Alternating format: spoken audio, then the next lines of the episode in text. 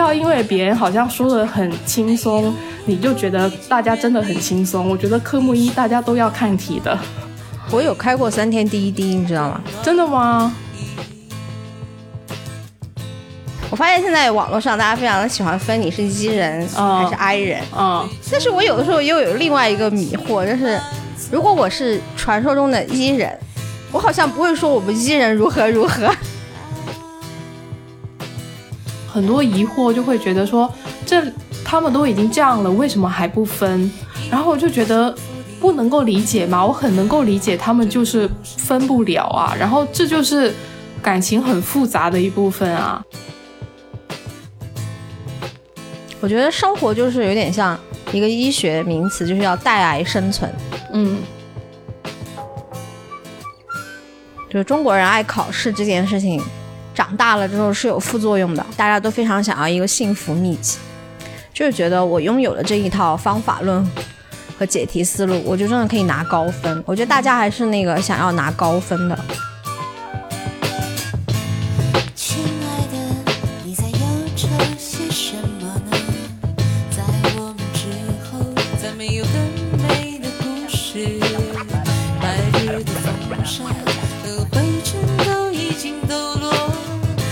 是否感到浅浅的睡意？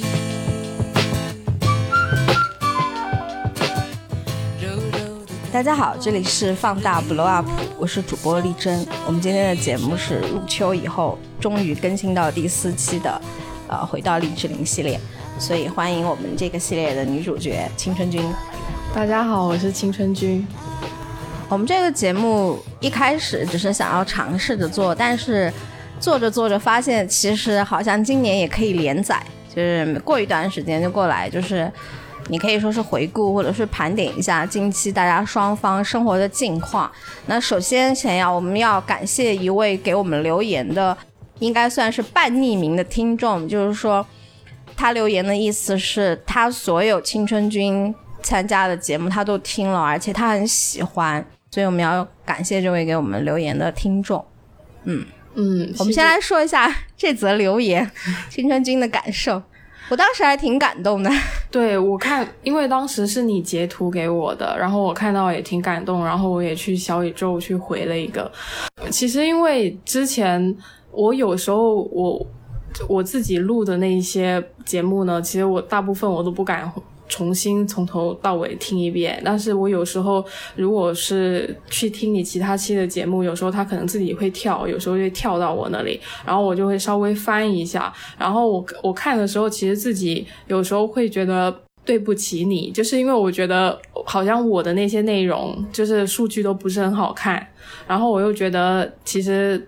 我们做一期节目的话，我无非就是参与录一下，但是后期你可能有很多工作要去做，我就觉得还挺对不起你的。然后我也一直觉得说可能不太有人在听，然后所以有出现一个真粉，就是他突然出现，而且很用心的留言，就看了之后还觉得挺感动的。这一档节目的初心一开始就是说，那、其实我其实我还是想过 slogan 和口号的，就是说，你如果不是在中心位置的人啊、你垫一垫脚，你也是可以触摸一下这个世界的。但本质上，如果你嗯，打一个不不恰当的比方，就是于是在没有爆红之前，他的抖音和微博 粉丝也不是很多。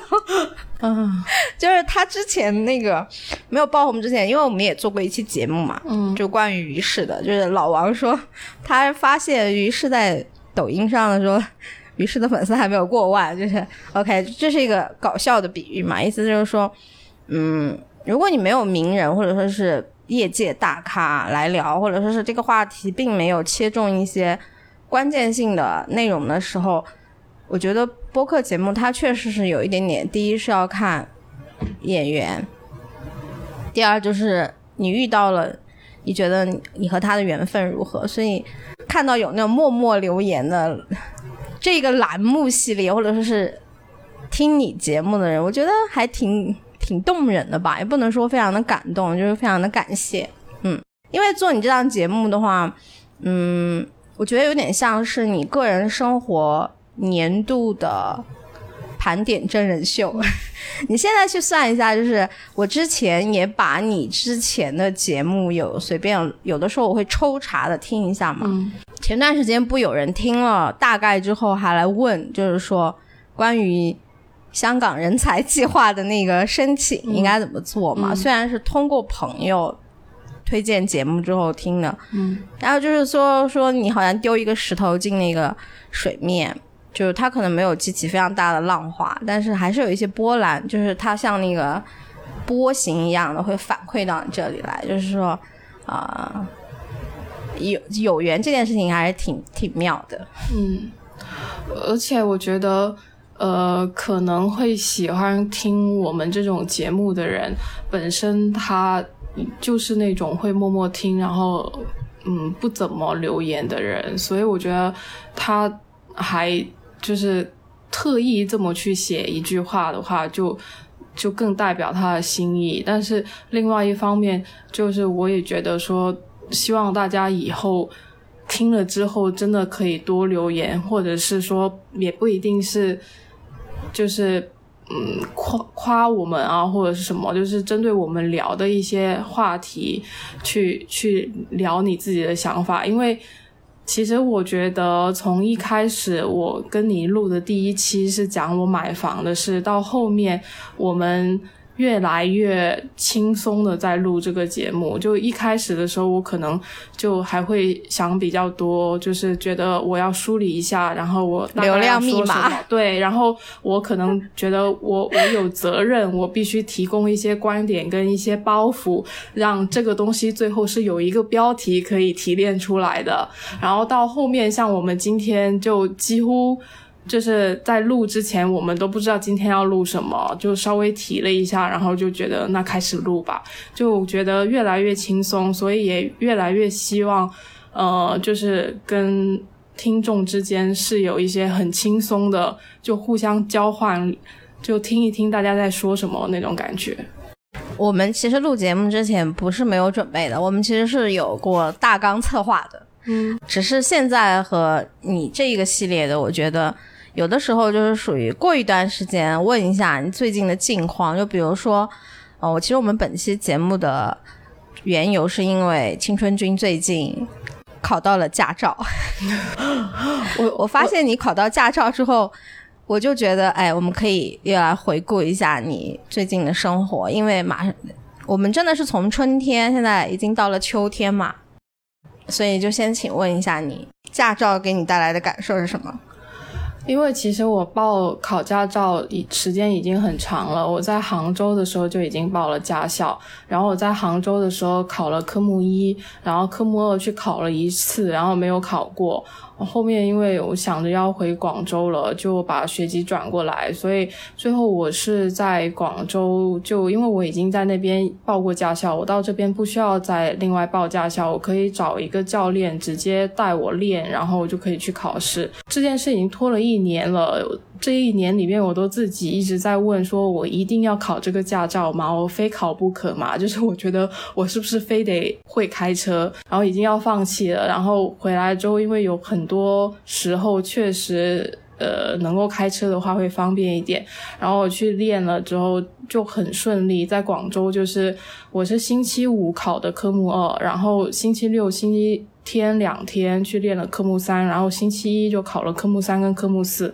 相当于在四天里面就就把驾照这件事搞定了，就突然之间就觉得啊，就实现起来好像很快。我那个时候在杭州学的时候觉得很痛苦，然后我觉得就是有一种感觉，你到了一个呃三十多岁的年纪，然后你再年纪，然后你再去学一个东西，比如说科目一跟或者是科目二这些东西，大家都会你你上网找一下别人的一些呃帖子啊什么，所有人都会告诉你超级简单。然后特别是科目一，科目一当时。以往听到的，大家所有的观点都是觉得这个东西有常识，你就可以去考，然后正常人都一定会考过的。然后当我拿起那些资料去看的时候，我就发现不是呀，这个东西就是得花时间准备的呀。大家为什么考过就要把这件事情形容的这么轻松，导致那些刚刚要去准备这件事的人会受这些声音的影响，就会一直质疑自己，就是。不是吧？好像很简单，为什么我好像看起来还觉得很难的样子？我是不是比别人蠢很多？就我身边很多朋友在一开始我。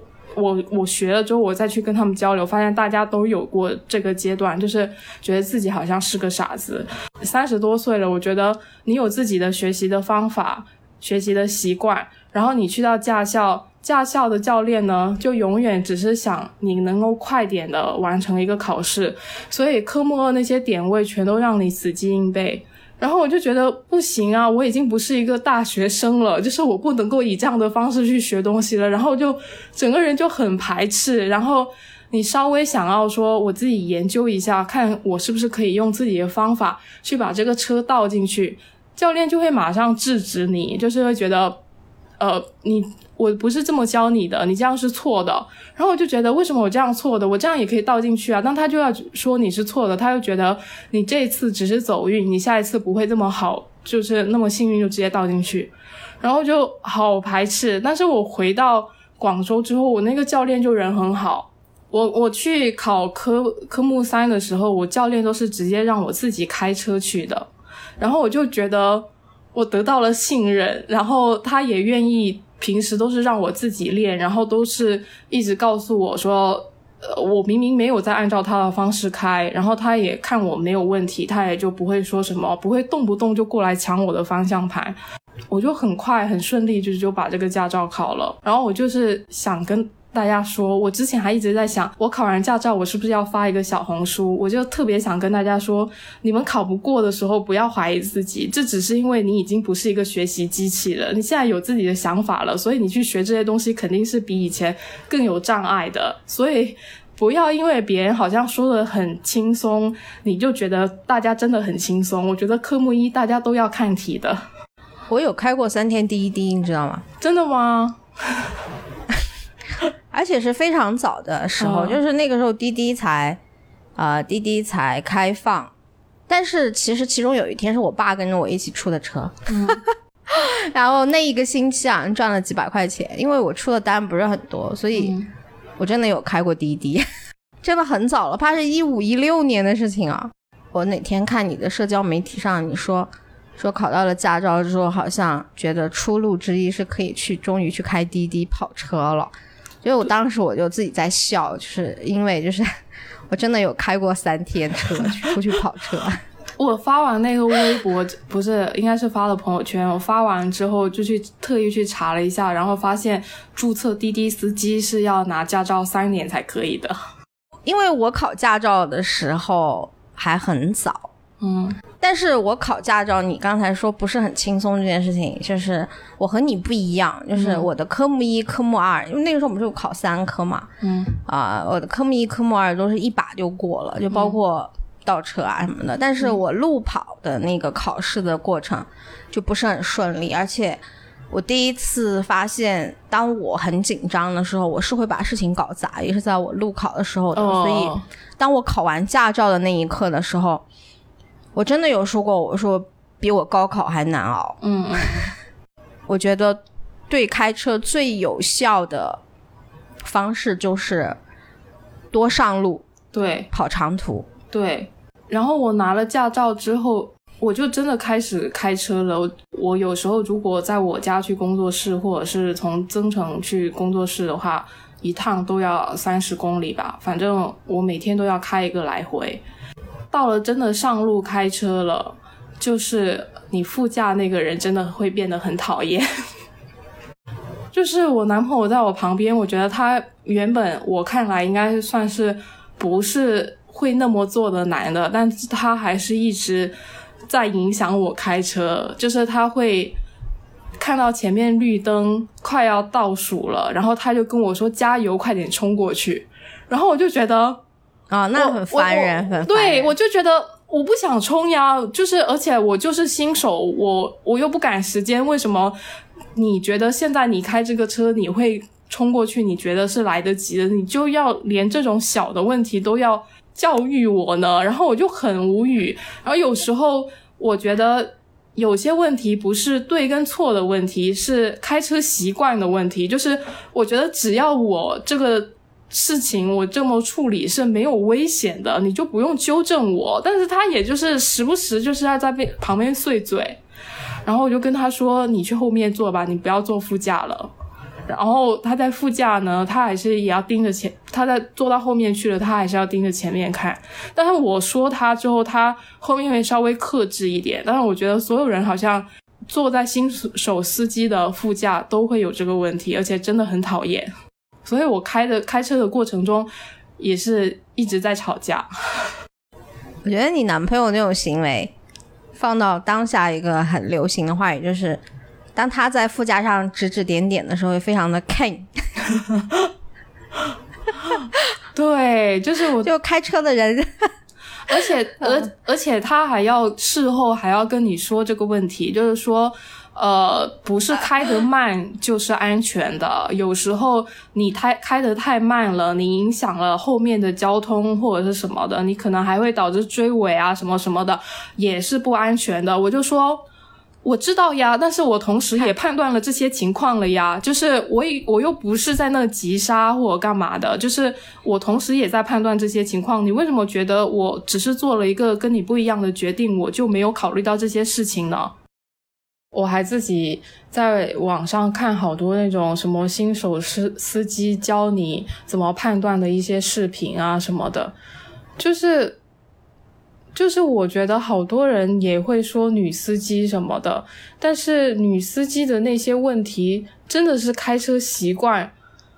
的问题，就是她并没有错呀，就是但是大家就会觉得那样是不对的，应该按照男生开车的方式来开车。其实还是一个刻板印象吧，就是。我以前在驾校的时候，我有观察过哈，就是你要承认一个事实，就是在以前考驾照的人群里面，当年有很多女性来学车吧，有一些驾校的司机或者说是教练哈，他如果碰到的就是可能家里面开始有点钱了，说你要不要去学个车的那种打引号的家庭妇女来学，有一些女性如果她出了学校，她就。呃，长时间是在家里的那种，她如果不是天生对机械的那个操作非常敏感的人，有一些女的那个学员呢，她学起来呢，嗯，我觉得有一些那种驾校的教练呢，他确实是会会觉得不好教。但是如果你去看 B 站或者说是抖音上有一些很火的，就是那种驾校考试的爆笑视频。其实你会发现，就是对这种机械不敏感，然后考试的时候掉链子的性别比其实是差不多的，但是大家就是会觉得可能女的天生就操作能力没有男的强，就会觉得女司机就是更容易出事。我觉得一个很大的不同就是，我当时跟一些女生练车的时候，我感觉女生是不相信自己感觉的，就是没有自信，觉得说。呃，我可以交给我自己的车改，但是男的会比较有自信，觉得说我可以通过自己的感觉去判断，所以女生会更纠结于记点位，她一定要记得很清楚。然后如果呃这个教练跟另外一个教练说的不一样的话，她就会很慌。然后我在网上搜一些呃考车的一些帖子啊什么的，大家也都是在交流到底要信哪个点位的问题。我觉得女生是因为太没有自信了，就是就是特别是在学车，很多人也会一上来就会说，呃，女生学车，呃。哦，还有一个就是学车鄙视链，就是自动挡还是手动挡的问题。教练就会觉得女生要学呃自动挡。我其实我在杭州的时候，我是学报的是手动挡，当我回到广州的时候，我考的是自动挡，我是自己降的。但是我开过手动挡，我是觉得没有难，就是它它的问题不在于是手动挡比自动挡难难。就是我我没有觉得手动挡难，然后我回到广州之后，我去降为手动自动挡，是因为呃考试的那个排队比较快，就你可以很快就考好。这个事情好像现在也有鄙视链，就是你你不能够说你自己是希尔的驾照，不然大家就会觉得那是傻子考的。我考驾照的时候选的全就基本上他默认你应该选 C 一的话都是手动挡嘛。嗯。其实当时啊、我爸跟我说，他说你，他说虽然以后的车子多半都是自动挡，但是他说其实学手动挡最重点的不是第一是当时的规则，第二是他说，呃，手动挡是要让你作为一个操作者，你主动的去适应你和车整体那个操作的那个磨合的那个掌控点，就是你需要如何去保持，呃，比如说你上坡下坡换挡的时候，你离合器不熄火嘛，嗯就是说，它其实训练的是你的控制和你对车的感受，再加上以前的车好像考试一般，它会默认你选 C 一，而且啊、呃他会觉得你 C 一出来的司机啊、技术能力上可能会更强。你们在平原上那个就不一样，就是我觉得如果你是像在重庆啊，就是那种坡非常大，你可能要开山路的那种地方啊，你学手动挡对车的感觉的那个体验，我觉得确实是会有不一样的提升的。呃，因为你要知道，在那个山路多的地方，你那个它首先还有一个要考你那个呃上坡起步嘛，你需要拿捏的那个微妙的点啊，就是手动挡和自动挡确实会很不一样。虽然我也已经很久很久没有再摸过手动挡的车了，但我觉得这个重要性还没有高中物理学，就是机械学你你为什么在这个时候要要挂什么档，学这个原理来的重要。就是因为我觉得这种感觉也只有在你持续的开手动挡的时候，这个感觉才才在你你后面不开了也没有，然后。你如果需要到你去开手动挡的车，就就极限情况说，嗯，现在你是 C 二的驾照，但是眼前只有一部 C 一的，你要去开 C 一的，你必须去开。我觉得很多人也还是可以开的，就是你有很多的开车的经验之后再回去就就没这么难。反正我就觉得开车这个事情吧，大多数去学车的女性，以前的，嗯，确实，我觉得女生呢，确实有一些是没有男的普遍那么普信的。嗯但是开车，我觉得这个事情呢，嗯，确实有那么一点微妙，就是他确实是从过你报驾照，然后你看你的同学，然后你出来开车，然后大家对男司机和女司机的那个默认的那种感觉上来说，确实挺有一种那种社会学的观察的那种角度的。嗯好，那你开车这个事情就说到一段落，嗯，接下来就是说到工作室。我上次不是给你发了一个视频嘛？就我们工作室前面有两只猪在那逛来逛去的，就是因为我们呃工作室原本前面它是一个球场，然后球场再往前它有一条河，然后现在呢那条河想要修一座桥，然后那座桥未未来就是会通到外面教育城啊什么的，反正就是交通上面以后会方便很多。但是他修那座桥的工程队大概有接近上百号人吧。之后就要住在我们工作室前面的那个球场上，然后他们就现在就摆了十六个集装箱在那。然后之前我们知道这件事的时候，我还挺乐观的，因为我觉得，嗯，至少把、交通会更好，还有就是他们过来之后，他们可能会解决一些基础设施的问题，比如他们会拉一下线啊，然后他们会把我们工作室门口原本荔枝林有一条路是烂路，就是是泥路，如果下了雨其实还挺不好走的，他们会呃重新把那条路修好，就我们之后也挺方便的，所以一开始我觉得还挺好的，然后我也想着说呃可以。就是他们现在已经在做这些准备工作的时候，我们就可以跟他们沟通好，比如说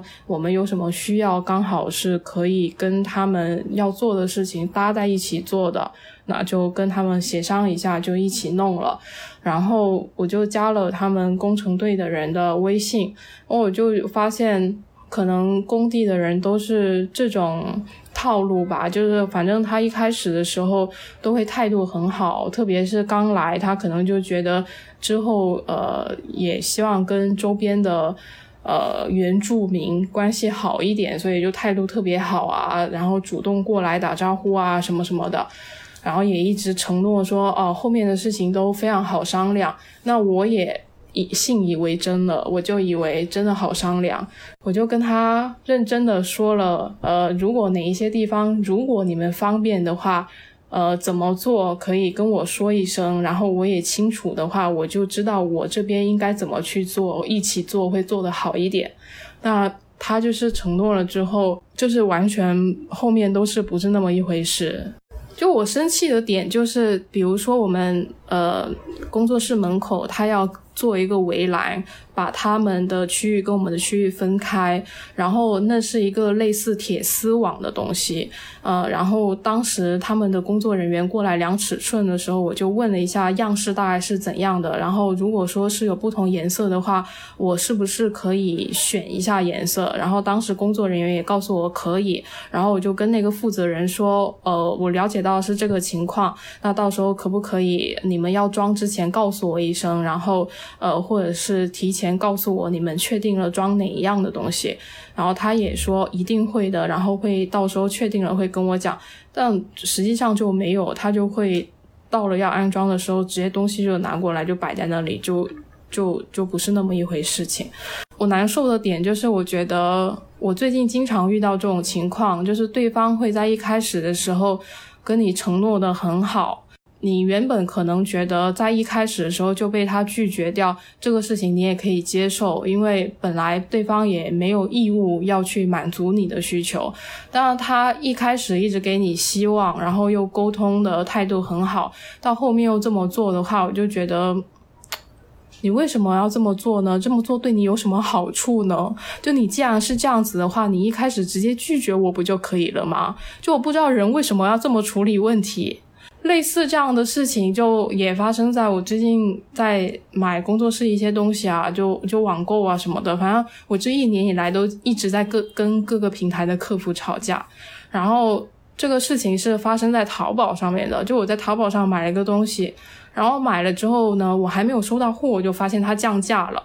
然后我就跟客服说，呃，这个东西降价了，可不可以退差价？呃。呃，他就跟我说，呃，可以，但是这个退差价需要申请，然后我就正常签收了这个东西，然后等着他申请了之后给我退回差价。然后这期间呢，我就呃，他问他大概什么时候可以处理好，他又跟我说三个工作日审核，三个工作日之后我问他，他又说哦已经提交了，然后但是要十个工作日才会发放。那我觉得既然他这么说了，那我就等就行了，反正也不是很多钱，只是既然有这么个情况，我就说一下。然后他后面等到。呃，已经就半个月过去了。这中间我还问过他说，如果超过这么长的时间之后，你们没有给我退差价，我想要退货，OK 吗？他还跟我说，呃，一般正常情况下你没有使用是呃新的，几个月内我都可以给你退货。然后等到半个月过去了，所有承诺的时间都到了，然后他就跟我说，这个申请没有批准下来，然后就不能够退差价。然后与此同时，我这个东西在这段时间也就自动确认收货了，然后我就也不能够退货。然后我当时就觉得，你们为什么要这么处理问题呢？你完全可以一开始告诉我是不能够退差价的，然后我可以在当时我就把这个商品给退了，然后我重新买就可以了。然后你为什么既要这样一步步拖拖到最后，然后让我怎么怎么样都处理不了？然后我就很生气，我又去找客服投诉，然后客服的态度就永远都是。对不起，这件事是我们做的不对，但是也没有办法什么怎么做补偿到你了，但是就是这样，就是这样，然后他就不断跟我道歉，就给不了一个处理的方案，但是一直跟我道歉，然后到最后我就是会觉得，就再闹下去好像是我有问题了，就也没有多少钱，你为什么人家一直跟你道歉了，你还要一直这样子逼别人要去要去一个要一个解决方法方案呢？然后，但是我又觉得很生气，就是你何苦呢？你这个过程里面，你这么操作，到底对你有什么好处啊？我最近就是老是遇到类似这样的情况，我现在就是觉得，为什么所有这这些我接触到的，涉及到合作或者是接触到的人都用用一种很忽悠的方式在处理问题，然后我现在整个人就越变得越来越封闭，就很不想任何事情都不想跟别人合作。我我我今天开准备录之前，我还在想这件事情，我一定不要讲的这么细，就是它实在是讲细了，实在是掰掰开来讲，实在是太小的一件事了。但是我我最近就经常被这样类似的小事折磨，折磨到我就是想不通。然后呃，像工作室现在很多呃要解决的问题，我跟我男朋友现在的态度都是我们自己弄吧，就是感觉。好像找别人，或者是通过原本想要通过更快的方式解决问题，最后都发现更慢。我跟我朋友在说的时候，就是我觉得我这段时间的状态又没有前段时间好，就是就是我觉得我现在的生活圈子已经非常的简单了。我我跟一些朋友就可能因为我。也住的比较远，所以我就跟朋友也基本上是维持一个在网络上联系的状态，然后日常生活里面接触不到几个人。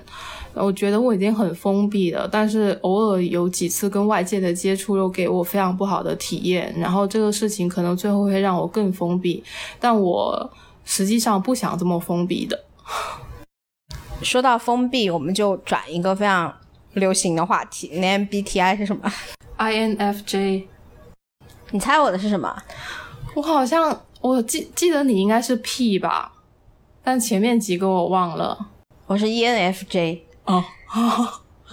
那我们只有前面一个不一样。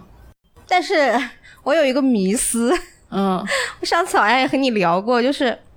我发现现在网络上大家非常的喜欢分你是 E 人还是 I 人，嗯，但是我有的时候又有另外一个迷惑，就是。如果我是传说中的伊人，我好像不会说我们伊人如何如何。对啊，就是，就我觉得好像大家有一个趋向，也是觉得 I 人说起来还贴这个标签，好像还挺骄傲的呀。但是我有的时候最大的困惑是，我觉得我挺内向的。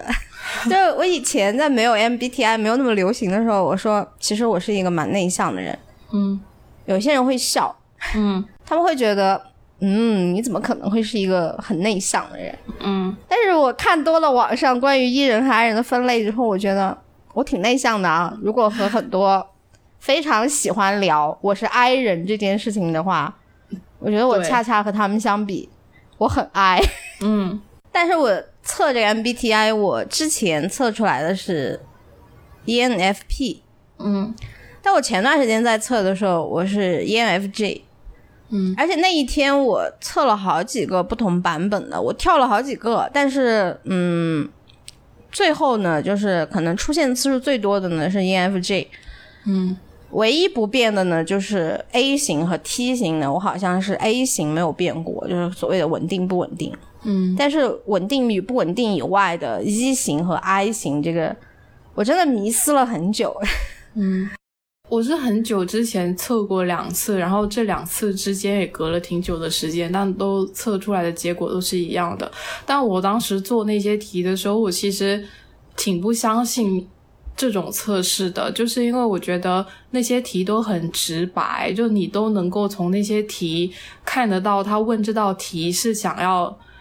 问出哪一点，然后我就觉得很多时候大家是。回答出一个你想成为的人，就我觉得现实里面你的很多在回答那些题的时候的选项，你你实际上可能不会做那个选择。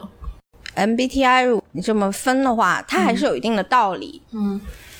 就比如说，呃，你自己对自己做一些选择时刻的那个心理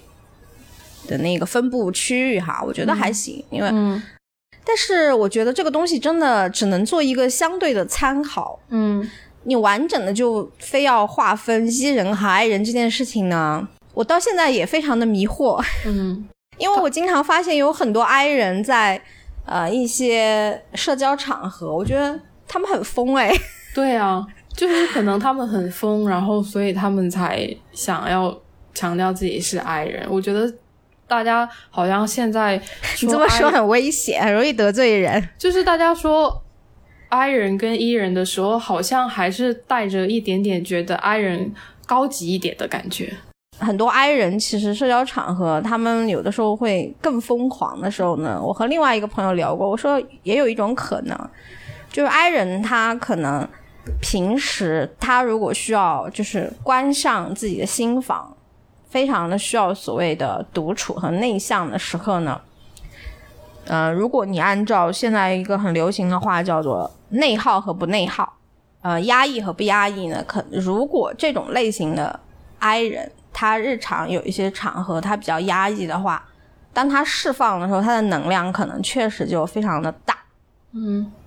嗯、所以我觉得这个话题也非常有意思，就是 MBTI 真的可以代表很多东西吗？我看过很多一就是我觉得很一的人说自己是 I 人，他们都会解释他们在社交场合里面表现的很活跃，是因为一个很 I 的动机或很 I 的内在的特点，就是他们觉得他们是很怕冷场。我要强行营业，对我要强行营业，然后我很怕冷场，我很怕尴尬，所以这个东西就变得很哀了。我好像很社恐，我很害怕，我其实是很慌张的，但是我必须用这样的一个形式去去让我安静下来，就是让我能够从容一点。那我觉得，如果这么说的话，那我觉得你表现出来的那个样子才更代表你吧。就如果你表现出来的是很一，大家都肉眼可见的一，那你就是一，就不不需要考虑内在的那个东西。很难讲啊，就是怎么都说得通。所以这个东西成为就是新新兴人类的星座，对，很像我觉得也无。可厚非。对，但是你知道，说起星座，我又发现一个更夸张的，你知道什么吗？就以前我们说星座的话，就说个太阳星座，对吧？嗯，然后后来又到了上升星座，你也要聊一聊。对，然后呢，就是你的星盘每一个星，太阳、水星，就是你的黄道十二宫究竟落在哪一个座，好像大家都知道，都可以聊。但是我现在发现一个更夸张的哈，我发现有很多人会相互看八字。哦，是的，一个现实就是说，韩国人很爱算命，就韩国人关于玄学产业是一个很大的产业。然后前些年你就会发现，其实有一些呃玄学类的命理型的博主，他粉丝和流量也非常的大哈。然后如果你在这种很喜欢讨论命理和风水的这种博主，或者是你看小红书或者说是一些社交平台上的人大家在聊，你就会发现，大家人均都会对八字津津乐道，哎。嗯，我我有朋友，他就是很多重要的决定，他都会去算一下，然后他也会告诉我，我算的挺准的。然后他认识的人好像也是在豆瓣上面认识的，而且收费这几年就一直在涨。就他的他们的方式，他好像现在是问一样东西收费是六百块还是多少，但是这个问题就是。呃，比如说你问视野，你就只能问视野，而且好像有限制问多少问题，就你必须问出具体的问题。然后他说他不会直接看了之后就把一篇东西告诉你，他只能回答你的问题。我觉得如果是这样子的话，那他还挺容易最后算了之后让你感觉到准的，因为你其实一直在给他引导。这不是有一个命理型的 A P P 叫测测嘛？嗯因为我也跟风的去看了一下自己的八字，嗯 就有的时候也看看星盘什么的，嗯你会发现它下面那种很细则的解读，你是需要付费解锁的。哦，对，次次我也下过。大家对自己可以了解到这个程度，我也我觉得也是属于就是冲浪冲出来的新风景，就是叹为观止，就大家真的对自己很好奇。嗯，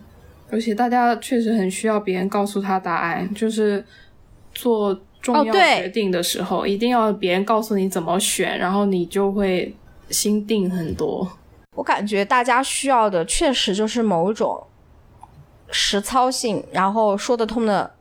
答案。嗯，好像那种很热门的情感博主连线，据说连线就要八千块哦。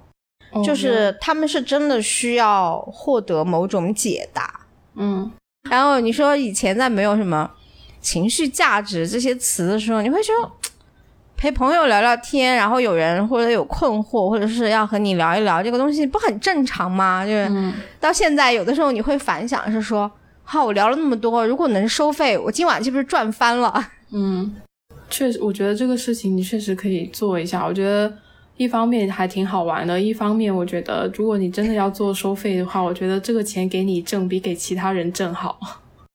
你这个话说的就感觉你很爱我，并且真的是非常的看重，Thank you。但是我之前我好像我们好像好早以前我们聊过一件事情，我当时的那个标题好像还很劲爆，我说我说你我说如果你想要生活过好，哎，我都已经忘了我们那一期的题目，好像说我的意思说就是说你要少少看网上的情感博主，嗯大概是这个意思，你还记得吧？嗯，对，关于这种情感和情感博主，我觉得这里面是有一个悖论的。嗯这个悖论就是，如果你是靠做情感博主赚了这笔钱，我觉得这里面会有一个我内心很担心的副副作用，就是我觉得你总做情感博主这件事情会很影响自己谈恋爱，或者说会很影响自己的亲密关系。嗯最近不是那个什么《再见爱人三》，嗯就有一个著名的情感博主上节目说她和她老公的问题嘛，观察了一些路人聊这件事，说你看说她在其他节目做情感博主的时候说的非常的头头是道，嗯。但是自己的问题就做不了决定，也没有办法获得一个有效的答案。嗯，我看的时候，我觉得，呃，虽然我对他说的一些东西，我也觉得没有那么的真诚，但是我觉得他他之前那样的一个人设，但是他现在出来处理自自己的这个问题，我觉得啊也还挺好的。我能够感觉到他其实也知道自己的问题，只是他确实也就是改变不了。嗯，我觉得你说的对，就是没有答案的时刻。你知道有些事情它问题就是发生了，你扪心自问，你知不知道问题的答案呢？我觉得大多数人都是知道的。这个节目做了之后，呃，舆论的讨论其实对这个节目来讲还挺讽刺的。我觉得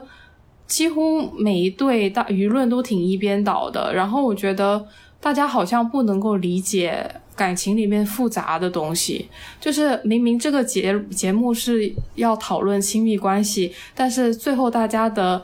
出来讨论的东西都还特别的单一，然后就是很多疑惑，就会觉得说，这他们都已经这样了，为什么还不分？然后我就觉得不能够理解嘛，我很能够理解他们就是分不了啊，然后这就是感情很复杂的一部分啊。就我我反正我没有看到一个我特别讨厌的人，这几季我都没有，因为我都知道，呃，他不能就是他。被大家骂的那部分，为什么又被这个女的接受了？就是有他的原因的。然后，而且我也觉得，是因为节目这样的一个设定跟这样的一个场合，让大家必须非常挑刺的把这些问题拎出来说，所以会讨论的很激烈。但放他们回去生活的话，我觉得他们也可以跟这些问题共处的，就是像。宋宁峰他们，我觉得他们下了节目之后，他们现在生活里也是可以这么过的，就是他们有自己的相处的方式，也就这么过下去了。对啊，就这个问题没有节目上放的这么大，而且当他们在讨论问题、讨论的这么激烈的时候，也不代表这个东西对他们的影响有这么大。很真实的现实啊，就是其实生活怎么都能过下去的。对，而且生活是一定有问题的，不是这样的问题，也是那样的问题。你不可能说有一天你把所有问题都解决了，然后你就是要学着跟这些问题共处的。嗯，我觉得生活就是有点像一个医学名词，就是要带癌生存。嗯只不过是那个癌症的那个病灶是属于慢性，它潜藏着危害不大，大家都可以消化，还是它有一些关系到那一刻就是会无可挽回的走向死亡。可能有一些你看着两口子打得昏天黑地啊，因为我爸曾经也是属于跑到人家家里翻围墙去制止过家暴的人啊，嗯人家也没有离婚啊，只有当事人做下了决定，这个事情才有真正的答案。好多讨论到最后都觉得好像，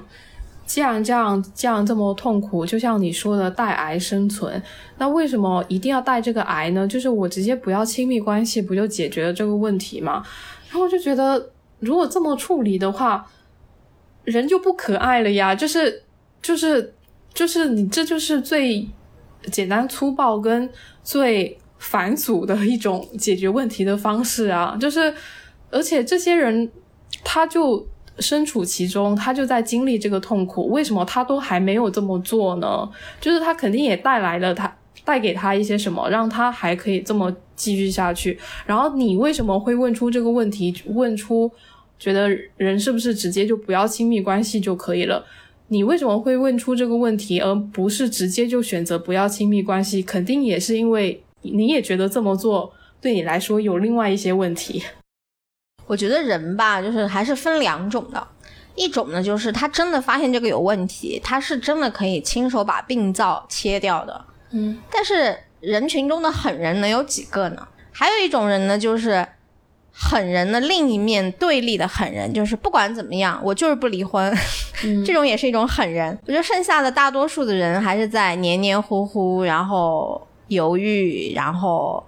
不舍，然后做不了决定的情况下，嗯在接受这一切的吧。嗯，我们都没有聊过再见爱人，哎，对我还还那天还在想说要不要直接录聊再见爱人。我我好像是昨天更新的新的一集还是怎样，反正我昨天晚上看了最新的一集，然后我跟我男朋友一起看的，然后看完还吵了很大一架。我又没有把这个综艺从头至尾的看过，我好像也没什么可聊的。第二就是，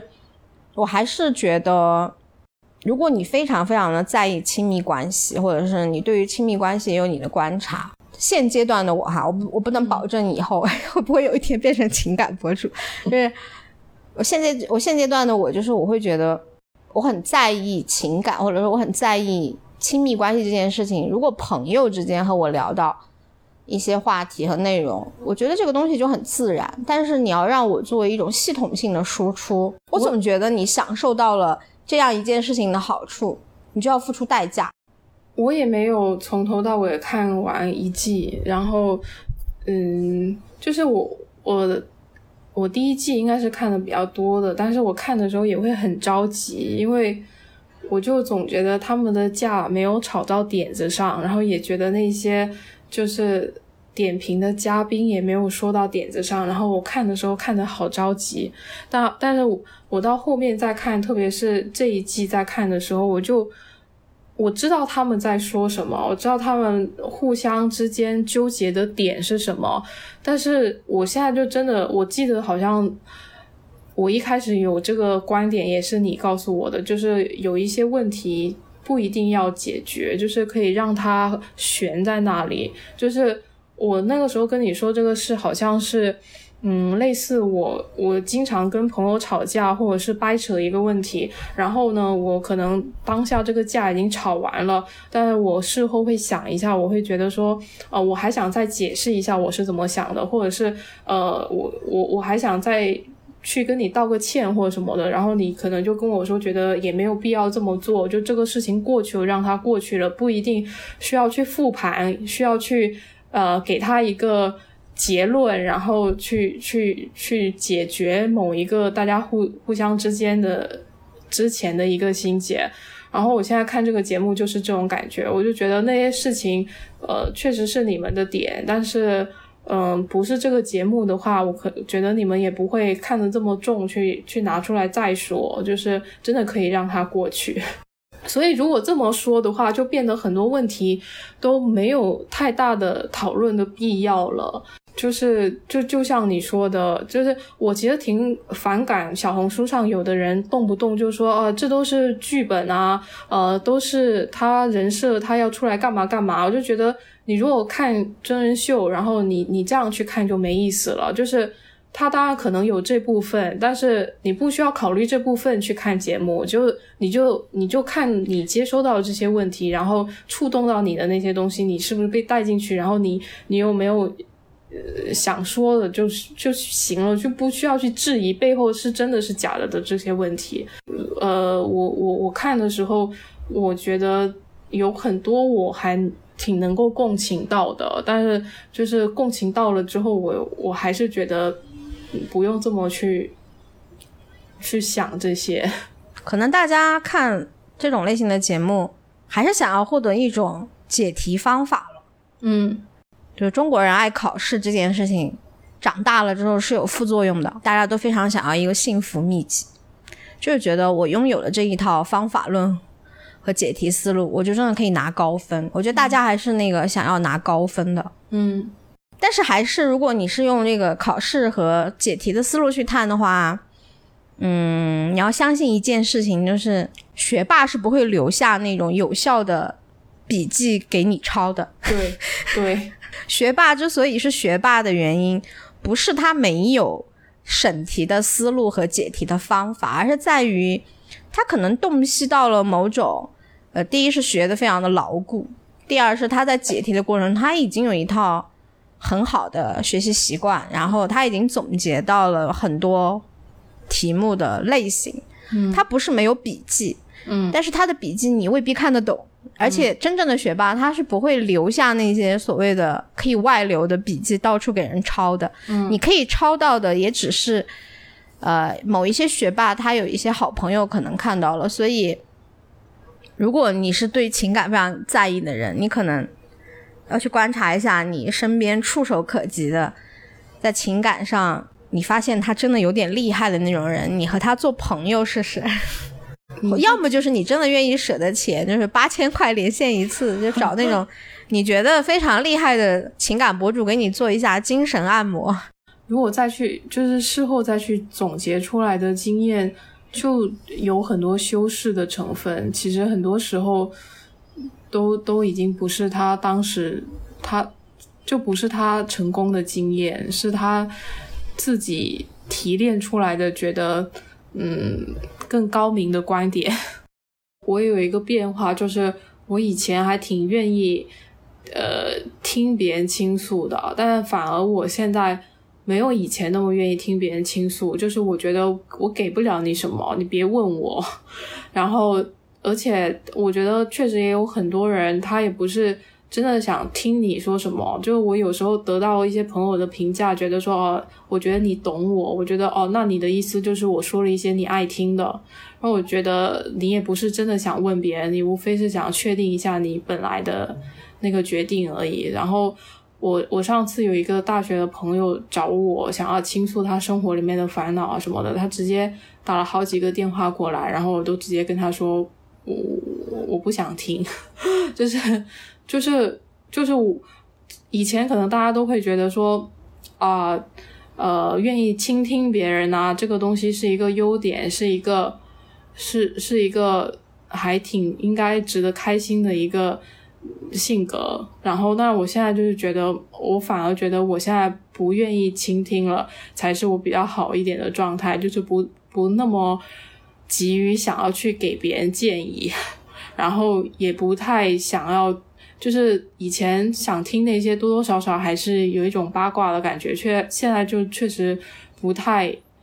觉得我我要懂你，我要知道你生活里那么细的东西。然后你刚才说到这个之后，我在想，我说，嗯，可能未来 AI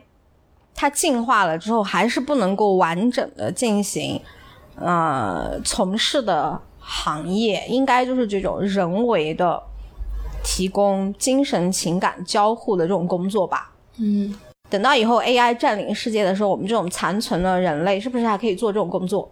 当然那个时候就候陪聊。你那个时候你可能也不想做这种工作。我们刚才这些言论会不会显得我们非常的不 nice？我觉得我们以前也没有很 nice。我真的反省过，就是我觉得有的时候我们聊的东西会不会有点让人家觉得我们很傲慢，有吗或者说你总是要和这个世界对着干。我反正觉得没有，而且我听别人的播客的时候才有这种感觉。好，最后说一个话题我就结束，就是之前好像有一个播客的有一句话有点流行，叫“勇敢者先享受世界”，你听过吧？嗯我觉得这句话不是很对。我觉得勇敢者不是先享受这个世界，勇敢者是更像另外的那一句话，叫做“世界破破烂烂，谁谁缝缝补补”我觉得勇敢者是留下来兜住这个世界。嗯。先享受世界的人，只能说成为这个世界的优选。真正的勇敢者不是先享受世界，他可以真正的垫后和留下来兜住这个世界的底线。嗯。我觉得我现在是这么想的，所以我觉得有一些流行的话吧，就是一种鸡血型的口号，就符合大多数人非常慕强的心态。再说一个坏话吧，就是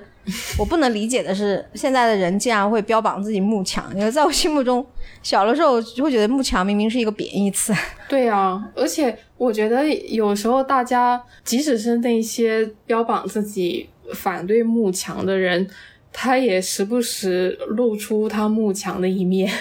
语言和概念好像都是网络生态中翻云覆雨的元素吧。反正我是不会觉得慕强是一个好词，慕强就是社达呀，社达什么怎么可能会是个好词？对呀、为什么我们年纪一，为什么我们还对世界有那么多的疑惑？嗯，对我我我最近真的超级超级丧的。我今天还转发了一个微博，那微博是我以前装修的时候关注的一个家电博主，然后他发生的事情，我看了之后也是超级生气，就我现在真的是天天在生气。那就希望你接下来的生活少生气，多有一些好事。嗯就当前段时间是水逆吧。嗯，就什么都不能怪的时候，我们来怪一下怪一下星星乱。如果你喜欢我们的节目，欢迎你就是留言互动，并积极的推荐给你的朋友，并积极主动的在不同的平台搜索我们并订阅我们。啊、我们也很需要你的支持。如果你有想要留言，甚至想要交流的，也欢迎你给我们留言。欢迎大家收听我们的节目，祝你生活愉快，拜拜。拜拜。你不觉得他很适合早上吗？你不觉得他很适合你不觉得它像一个软木塞？